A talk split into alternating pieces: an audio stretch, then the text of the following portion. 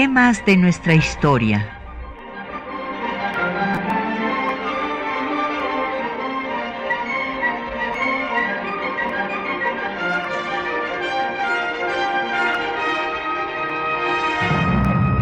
Un espacio que difunde el conocimiento del pasado para comprender nuestro presente.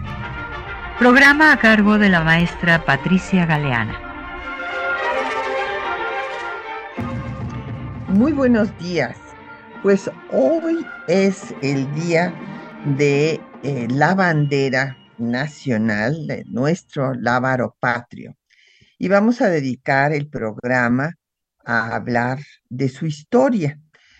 Bueno, pues vamos a, ver que eh, pues las banderas eh, son emblemas, han servido como emblemas en las diferentes naciones del mundo de unidad, de unificación, son símbolo de unificación nacional y también sintetizan eh, la historia en el caso de la bandera mexicana, que tiene elementos prehispánicos y hay un sincretismo ya con eh, pues eh, lo que la cultura española de la religión católica que trajeron eh, los españoles con la conquista. Entonces, eh, eh, pues todo mundo sabe que en el escudo se está plasmando la leyenda de la fundación de Tenochtitlan, en donde se refiere que eh, los pueblos que venían del norte de Aztlán, identificados por la zona de Mazatlán, allá en Sinaloa, y que eh, venían eh, pues todavía en estado nómada, se iban a asentar en donde encontraran a un águila parada en un nopal, que era la señal que le había dado los, eh, sus divinidades para establecerse. Y eh, pues el águila en eh, muchas culturas pues es un símbolo celeste y solar y también lo fue en los pueblos originarios. Sin embargo, las representaciones que se hicieron del águila antes de la llegada de los españoles, pues las águilas a veces podían ser representadas con un pájaro o con un, o sea, que habían agarrado a una ave o con volutas, con glifos, este glifo que eh, solían poner eh, los mexicas para significar que la persona, o en este caso el águila, estaba hablando y había glifos del agua, glifos del fuego, y cuando iban juntos significaban la guerra. Pero las águilas no están representadas devorando una serpiente, sino con estas volutas, que significa que están hablando, o como decía yo, con alguna ave en sus garras. Porque hay que recordar que eh, la serpiente emplumada era una divinidad, era Quetzalcoatl. Entonces, eh, pues no se encuentra representación en la que el águila esté devorando a la serpiente. Y hay que tomar en cuenta algo muy importante. Los códices eh, fueron destruidos con la conquista y la colonización, pues para acabar con eh, pues eh, lo que para los españoles eran las ideas paganas de la religión de los pueblos originarios y para imponer el catolicismo. Entonces, de los más de 500 códices que conocemos, la mayoría, podemos decir que más de un 90%, fueron elaborados ya en el siglo XVI y son las interpretaciones en las que intervienen ya los frailes con su visión occidental cristiana.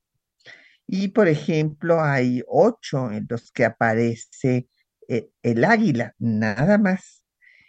Y eh, pues en los vestigios arqueológicos no hay águilas, sino lo que se representa en los edificios prehispánicos que quedaron en pie son serpientes, puesto que la serpiente, repito, pues era una divinidad, era nada menos que Quetzalcoatl. Entonces eh, los mexicas veneraban a las serpientes. En cambio, en las cruces procesionales españolas, desde el siglo XIII hasta el siglo XVI, si visitan el Museo Arqueológico de Madrid, pues se van a encontrar que el centro de la cruz tiene el escudo nacional mexicano. Y ustedes van a decir, ¿cómo es esto posible?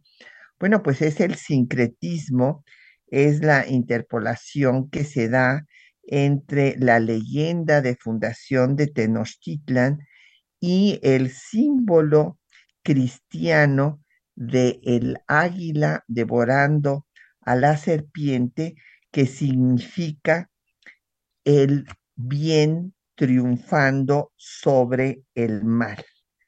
Entonces, este símbolo tiene su origen en Persia, en el zoroastrismo o mazdeísmo persa, en donde se va a dar la primera síntesis de divinidades, eh, pues ya hemos dicho que eh, los seres humanos, al no comprender los fenómenos de la naturaleza, pues fueron eh, atribuyéndolos a deidades y bueno, claro, el sol, la luna, el agua, en fin, eran divinidades y en el caso de eh, los eh, persas, hicieron ya una síntesis de todas esas divinidades y ahí aparece el bien y el mal.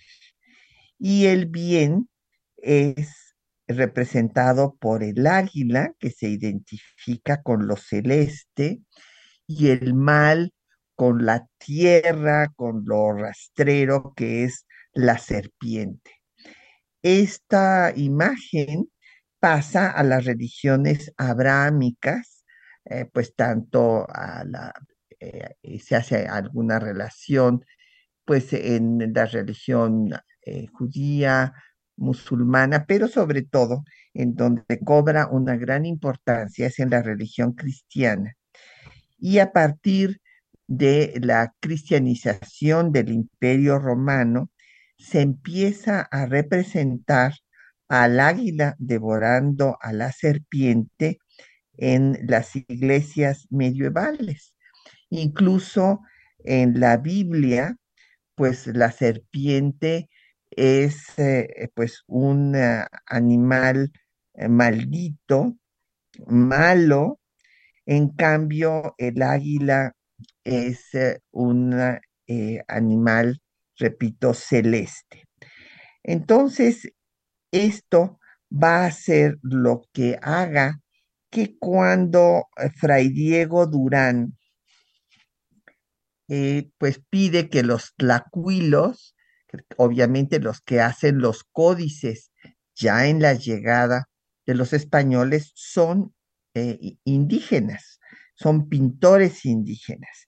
Y entonces el tlacuilo eh, se puso a representar a un águila con un glifo y pues eh, Diego Durán primero lo presenta con ese glifo, pero después en el mismo documento ya lo presenta con la serpiente.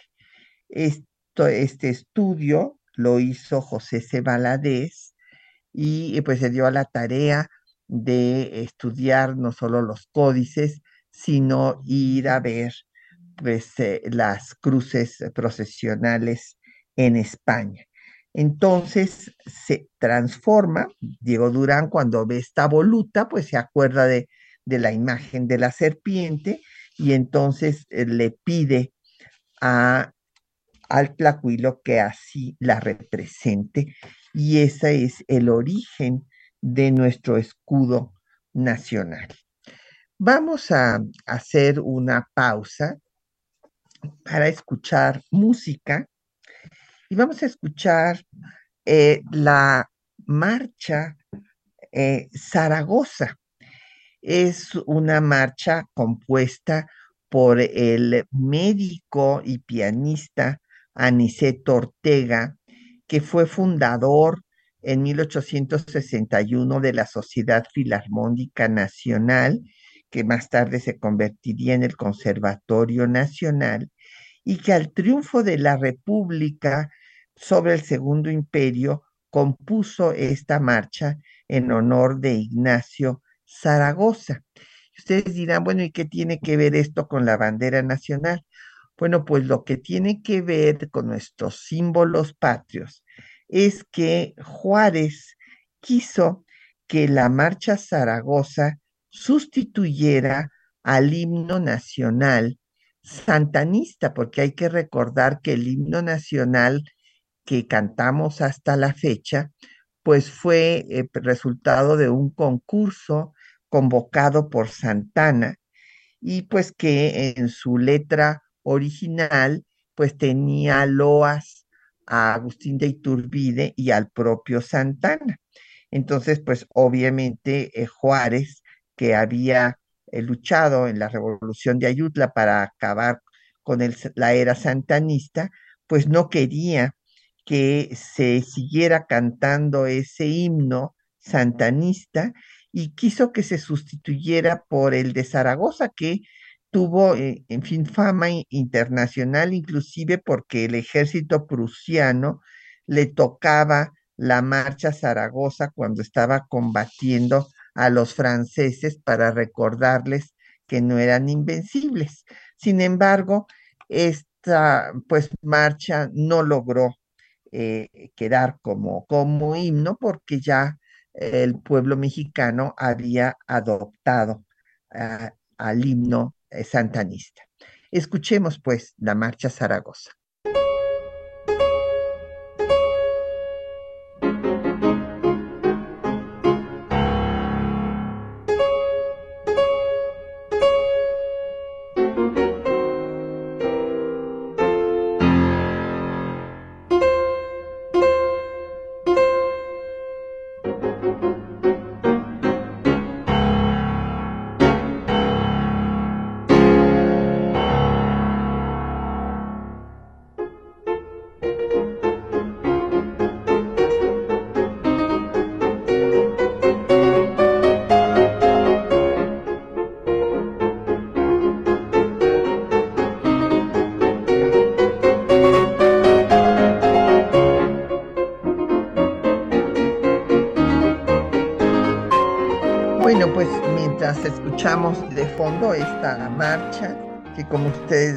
Es muy alegre, en una interpretación de Silvia Navarrete.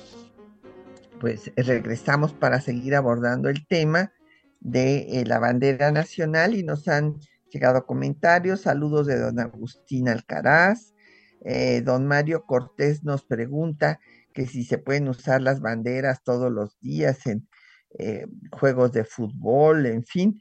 Eh, mire, don Mario, hay una ley, bueno, de hecho, ahorita vamos a ver que hubo varias leyes, una en 68 y después eh, la que está vigente sobre la utilización del escudo, la bandera y el himno nacional es de 1984 en el que, pues, en primer lugar, se establece que no puede haber ninguna alteración del el escudo o el escudo autentificado por los tres poderes se encuentra depositado en el Archivo General de la Nación y justo esta ley entró en vigor un día como hoy, 24 de febrero de 1984.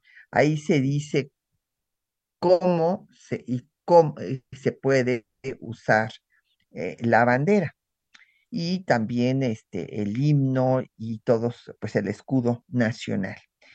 Y por Twitter nos mandó saludos José eh, Erasmo Macías, también se los regresamos.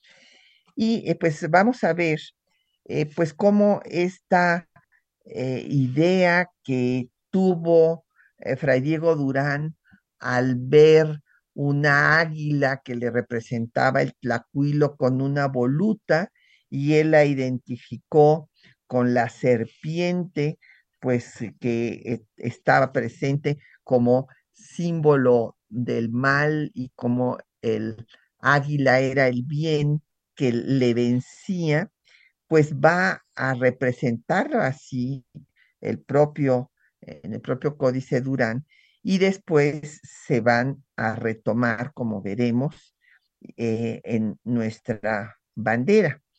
Eh, al principio se representaron eh, águilas que coronaban los edificios en la época colonial, pero el virrey Palafox, que era también obispo de Puebla, pues sustituye estas imágenes por la Virgen. Y aquí es muy importante pues recordar que pues la Virgen de Guadalupe fue el estandarte que utilizó Hidalgo, eh, la toma en Atotonilco. Eh, ¿Por qué? Porque hay que recordar que la Virgen de Guadalupe es una Virgen morena si bien pues eh, sabemos que es, su origen es de la Virgen de Guadalupe que existe en España, que ya existía en España y que la eh, traen aquí, pero el eh, tema de que haya venido la Virgen en persona, se le haya parecido pues a Juan Diego, se haya estampado según esta, eh, pues, la mitología religiosa en la tilma de Juan Diego, eh, pues va a tener mucho significado porque es una virgen morena y entonces es, fue una forma eh, muy hábil que utilizó Hidalgo para que la siguiera la población. Cabe destacar que cuando Hidalgo hace eh, esta, pues eh, usa el símbolo de la Virgen de Guadalupe como estandarte del movimiento insurgente, el virrey que estaba en ese momento, que era el virrey Venegas, pues va a exaltar a la Virgen de los Remedios como la, el símbolo de eh, la dominación española, como quien, eh, pues eh, se da una, inclusive hubo representaciones de que está la Virgen de los Remedios protegiendo a los realistas y la Virgen de Guadalupe a los insurgentes. Y hay que recordar que desde la conquista, Cortés trajo un óleo con la Virgen María y que se hacía una ceremonia del pendón en conmemoración de la caída de Tenochtitlan, que obviamente pues se va a suprimir al triunfo del movimiento independentista. Pero hasta aquí pues no ha aparecido el águila devorando la serpiente en un eh, estandarte, en un símbolo que va a darse por vez primera en la bandera de José María Morelos en 1812.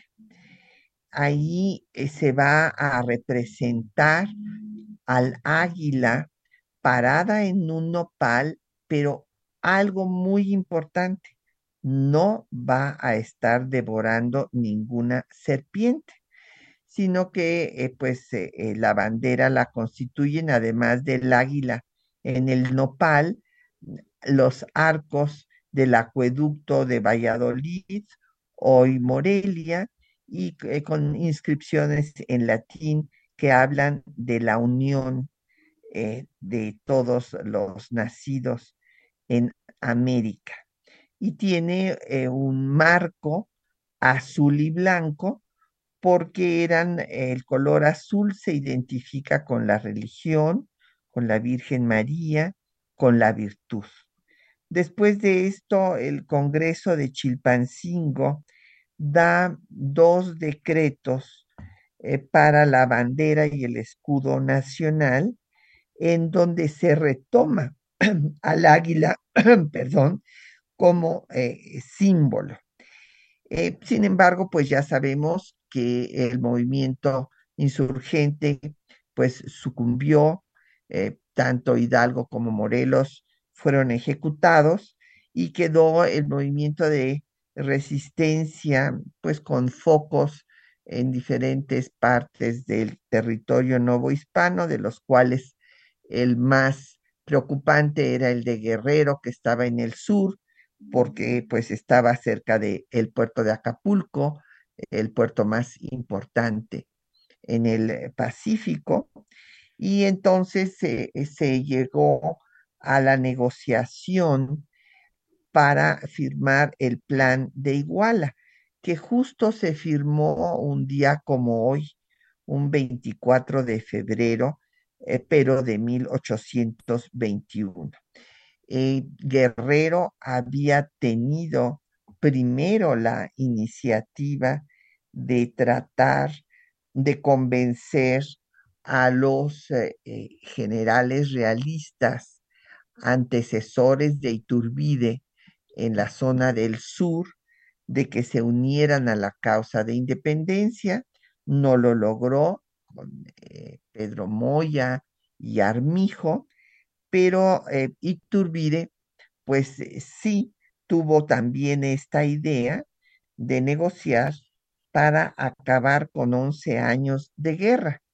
Y entonces en el plan de Iguala se establecen tres principios que son los que están representados en los colores de nuestra bandera.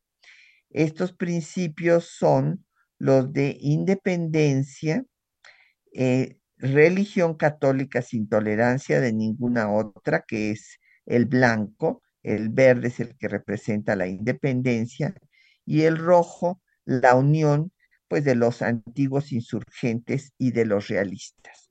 Por eso al ejército que encabeza Iturbide se le da el nombre de garante por estas tres garantías y eh, pues en la primera bandera que se hace justo eh, para eh, pues ser el símbolo del plan trigarante va no va a haber águila sino que van a ser los tres colores que ya tradicionales que tenemos en la bandera hasta la actualidad, pero en otro orden.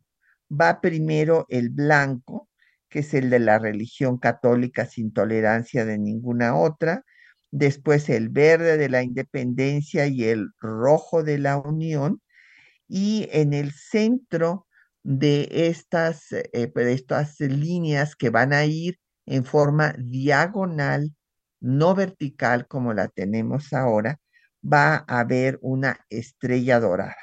Esta bandera está también en el Archivo General de la Nación.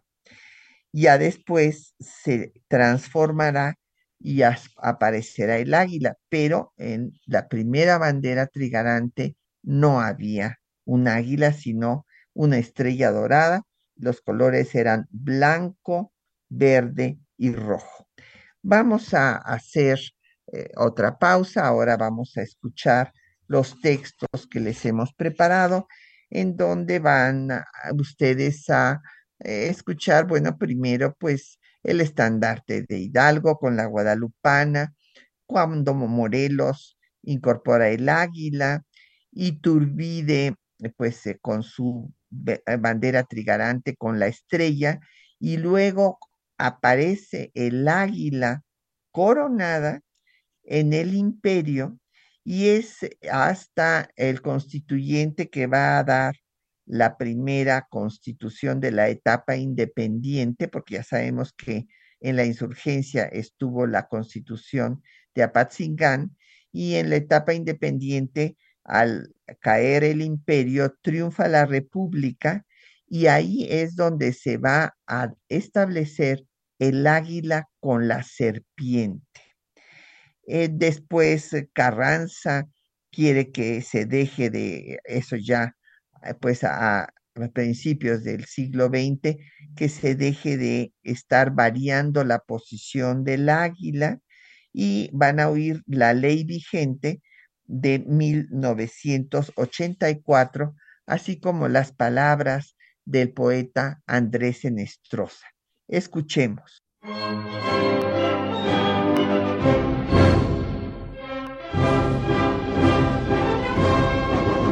La bandera es el símbolo de nuestra identidad nacional como país pluriétnico y pluricultural.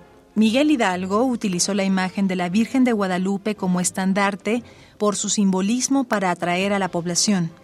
El 19 de agosto de 1812 aparece por primera vez el águila sobre un opal como escudo en la bandera diseñada por José María Morelos, acompañada de un puente de tres arcos que representa al acueducto de Valladolid, hoy Morelia. El escudo está rodeado de la leyenda Con los ojos y las garras igualmente victoriosas. Nuestro lábaro patrio tiene su origen en la bandera trigarante que se elaboró conforme al Plan de Iguala del 24 de febrero de 1821. La bandera trigarante tenía los colores verde, blanco y rojo, colocados en franjas diagonales, con una estrella al centro de cada una de ellas. El verde significa la independencia de México respecto de España. El blanco a la religión católica, sin tolerancia de ninguna otra. Y el rojo, la unión entre antiguos insurgentes y realistas. El 2 de noviembre de 1821 se emitió el decreto que estableció la bandera oficial del Imperio mexicano. Artículo único. La bandera nacional y la del ejército será tricolor adoptando para siempre los colores verde, blanco y rojo encarnado, ordenados verticalmente, con un águila coronada en el centro de la franja blanca. La primera vez que apareció la imagen de una serpiente fue el decreto del 14 de abril de 1823, ya en la República.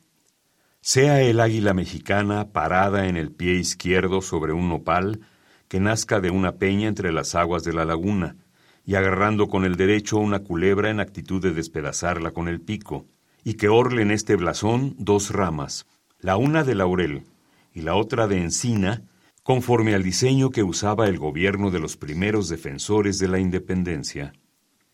En 1863, al abandonar el presidente Benito Juárez la Ciudad de México, ante el avance del invasor ejército francés, los contingentes republicanos enarbolaron el estandarte del Batallón Supremos Poderes, con un águila devorando una serpiente. Durante el siglo XIX y principios del siglo XX, los artistas representaban al águila en diferentes posiciones, por lo que el 5 de octubre de 1916, Venustiano Carranza dispuso su reglamentación. Considerando que se halla vigente el decreto de 14 de abril de 1823, el escudo nacional que éste establece es el único que debe usarse por las autoridades civiles y militares de la República y por los representantes acreditados en el extranjero. Por las vicisitudes políticas de la época, el decreto no entró en vigor. Finalmente, el 8 de febrero de 1984 se emitió la Ley de Símbolos Patrios que reglamenta su uso y difusión vigentes. Artículo segundo. El escudo nacional está constituido por un águila mexicana con el perfil izquierdo expuesto, la parte superior de las alas en un nivel más alto que el penacho y ligeramente desplegadas en actitud de combate, con el plumaje de sustentación hacia abajo tocando la cola y las plumas de ésta en abanico natural. Posada su garra izquierda sobre un nopal florecido que nace en una peña que emerge de un lago, sujeta con la derecha y con el pico, en actitud de devorar a una serpiente. Varias pencas del nopal se ramifican a los lados. Dos ramas, una de encino al frente del águila y otra de laurel al lado opuesto, forman entre ambas un semicírculo inferior y se unen por medio de un listón dividido en tres franjas que, cuando se representa el escudo nacional en colores naturales, corresponden a los de la bandera nacional. Sobre nuestra bandera, el poeta Andrés Enestrosa escribió La bandera es la patria toda, en sus sueños, en sus realizaciones. En su origen y concepción se mezclan el mito, la leyenda, la fábula, que sumadas dan el concepto de patria, de nacionalidad, de identidad colectiva.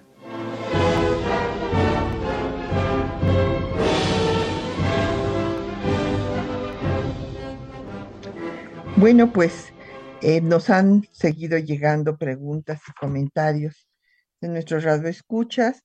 Esitlali Leiva dice que si no es un pelícano eucarístico el que aparece en las cruces procesionales. Bueno, en primer lugar hay varias cruces, hay muchas cruces procesionales y desde luego también hay un pelícano alimentando a sus hijos que hace alusión a la devoción que deben de tener eh, los padres con sus hijos. Pero al centro de esta, este pelícano aparece por lo general en la parte de arriba de la cruz y en el centro aparece el águila eh, devorando a la serpiente, que repito es el bien triunfando sobre el mal, o sea que hay ambas representaciones, no hay nada más una. Eh, por otra parte, nos llamó eh, Viviana Cruz y nos pregunta que cuándo aparece eh, la serpiente devorada por el águila. Pues aparece, Viviana, en el decreto que da el Congreso Constituyente un 14 de abril de 1823, que eh, pues es el, eh, Congreso Constituyente que va a dar la Constitución eh, Federal de 1824. Y ahí es donde se pone al águila en el nopal devorando una serpiente sin corona. Esto quiero decirlo porque eh, había yo dicho que Iturbide tiene dos banderas. Una, que es la bandera trigarante, esta de el blanco, verde y rojo en líneas diagonales con una estrella en el centro de cada color, que es la bandera trigarante con la que entra a la Ciudad de México cuando triunfa el movimiento y otra es la bandera imperial, la bandera del momento en que se corona emperador, que va a ser en noviembre de 1821 y va ahí a cambiar eh, la posición de los colores. En primer lugar, las franjas van a ser verticales, como las tenemos hasta la fecha, y va a aparecer primero el verde, de independencia, luego el blanco de intolerancia religiosa o de la religión católica sin tolerancia de ninguna otra, y después el rojo de la unión de eh, los insurgentes y los realistas. Y en esta bandera imperial va a aparecer el águila, así como había aparecido en, la, en el estandarte de Morelos. Eh, Iturbide en su bandera imperial va a poner al águila, pero no va a tener ninguna serpiente. Es simplemente un águila coronada, un águila con una corona, porque es un águila imperial. Y en la República, ya en el momento en que el Congreso Constituyente está elaborando la Constitución republicana y federal, es donde aparecerá el águila, ahí sí, devorando una serpiente sin corona y con ramas de laurel y de encino, que son los símbolos de la fortaleza y de eh, la victoria. Entonces eh, fue en, repito, el 14 de abril de 1823 cuando se hizo este decreto. También nos llamó don Efrén eh, Martínez García y este, dice él que también en Roma se em, representa la serpiente. Sí, como había yo dicho, esta representación que tiene su origen en Persia pasa después a la religión cristiana, al catolicismo, y la serpiente representa al mal y eh, el águila al bien. Y bueno, pues eh, eh, continuando con nuestra revisión histórica, tenemos que mencionar que desde 1823 que se da este decreto, pues a lo largo del siglo XIX, pues el águila va a variar de posiciones según la representación de los artistas. Eh, por ejemplo, pues cuando están por tomar eh, la Ciudad de México los franceses, que el presidente Juárez sale de la Ciudad de México rumbo a San Luis Potosí, pues se lleva la bandera que estaba ondeando en Palacio Nacional y esta bandera pues sigue los lineamientos que se habían planteado desde 1823, o sea, sí tiene la serpiente y las diferentes banderas que se usaron en la resistencia republicana tenían eh, pues la serpiente, como es el caso del batallón, la, bandera del batallón de los eh, supremos poderes.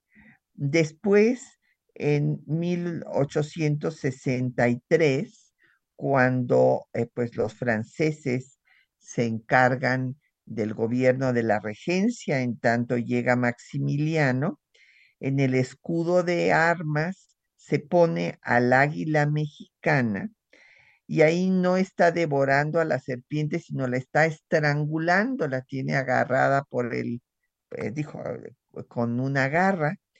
Y en 65, cuando eh, pues llega, ya viene Maximiliano y hace su escudo imperial, se pone al águila mexicana, eh, pues que es esta águila eh, parada en un nopal, pero también se le pone a la serpiente.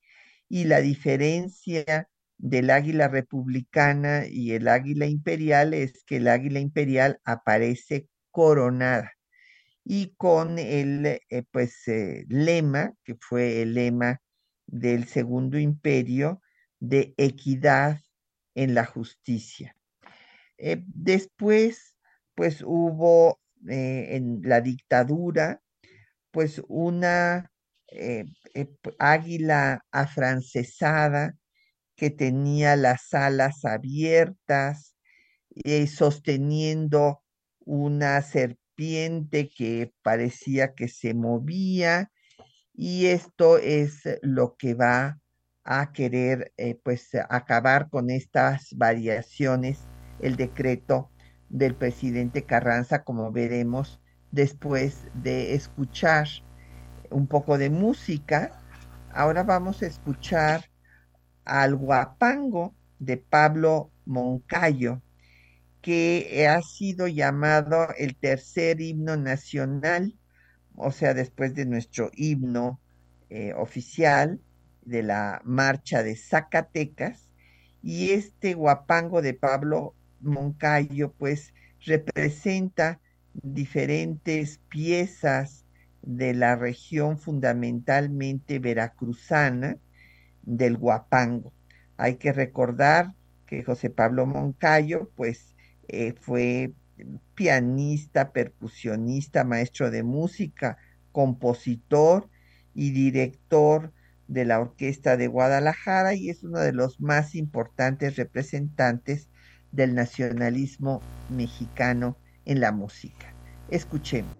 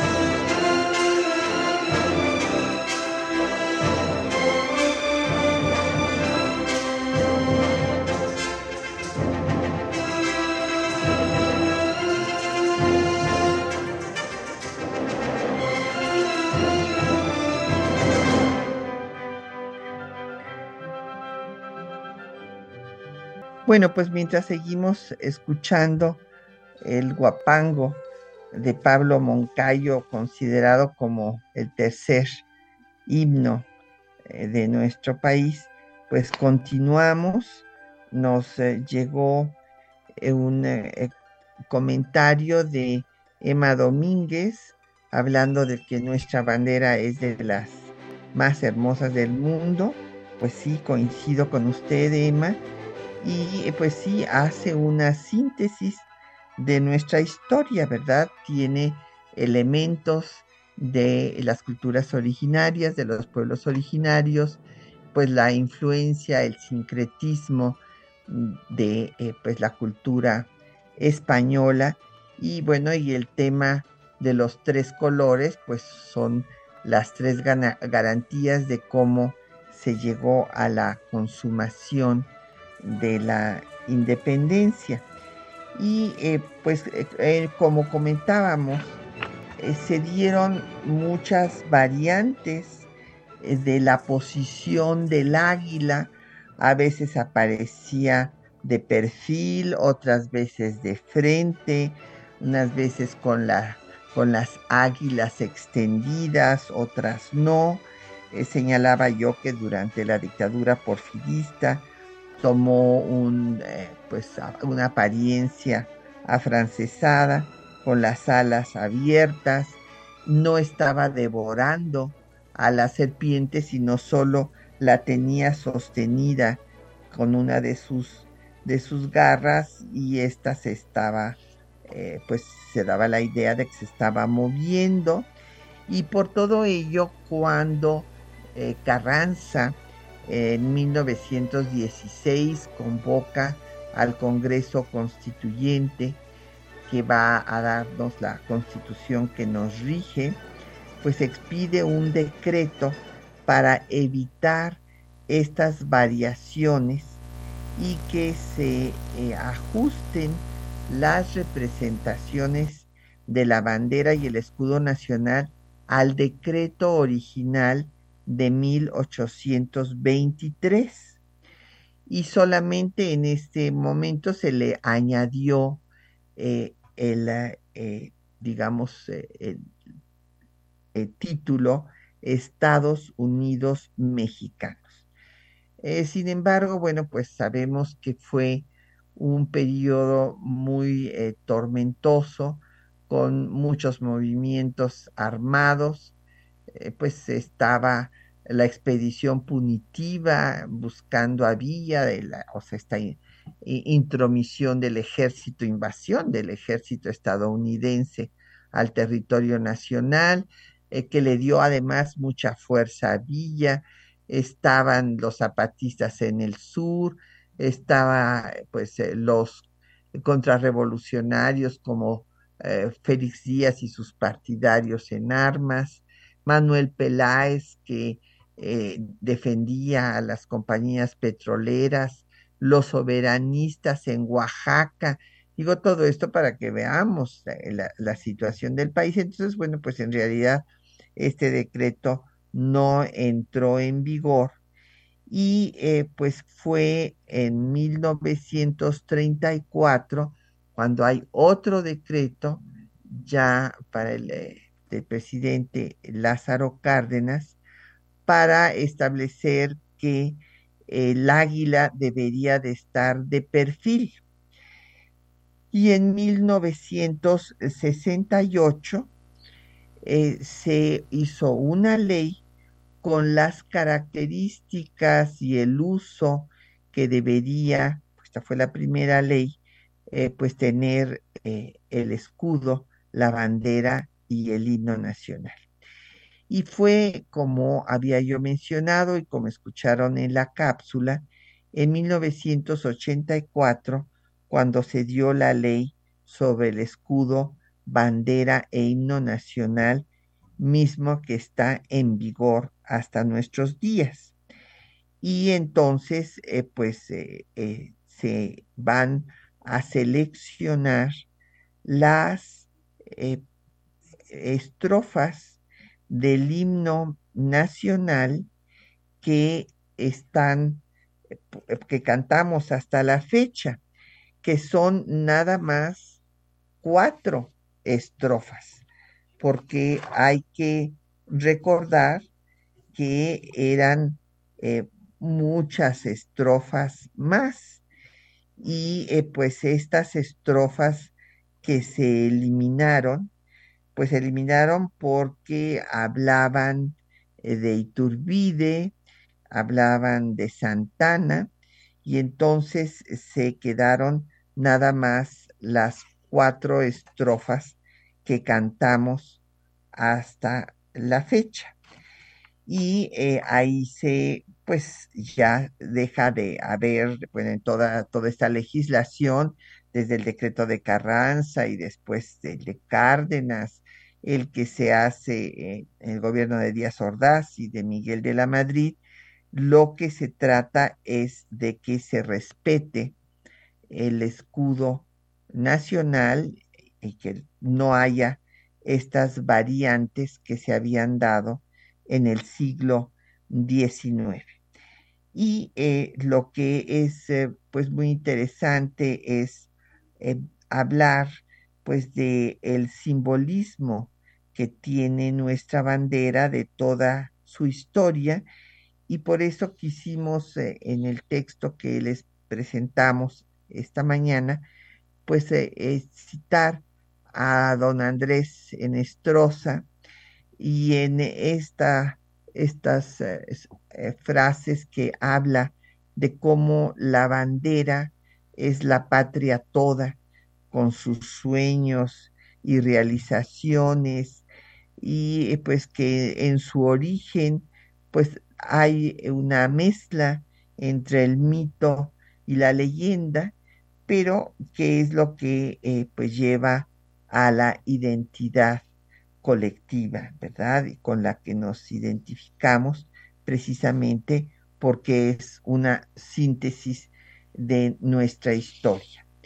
Y bueno, pues eh, ya casi se nos agota el tiempo.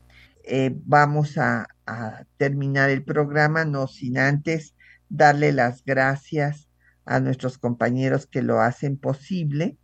En las voces eh, de los textos estuvieron María Sandoval y Juan Stack, en la producción Isela Villela, en el control de audio Socorro Montes, en la producción eh, Quetzalín Becerril y en los teléfonos Jocelyn Hernández. Y eh, Patricia Galeana se despide de ustedes hasta dentro de ocho días.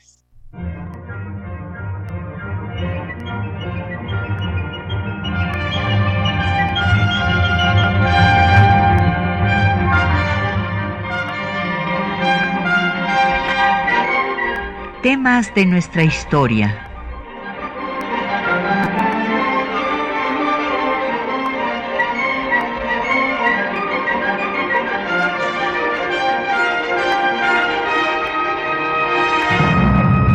Un espacio que difunde el conocimiento del pasado para comprender nuestro presente.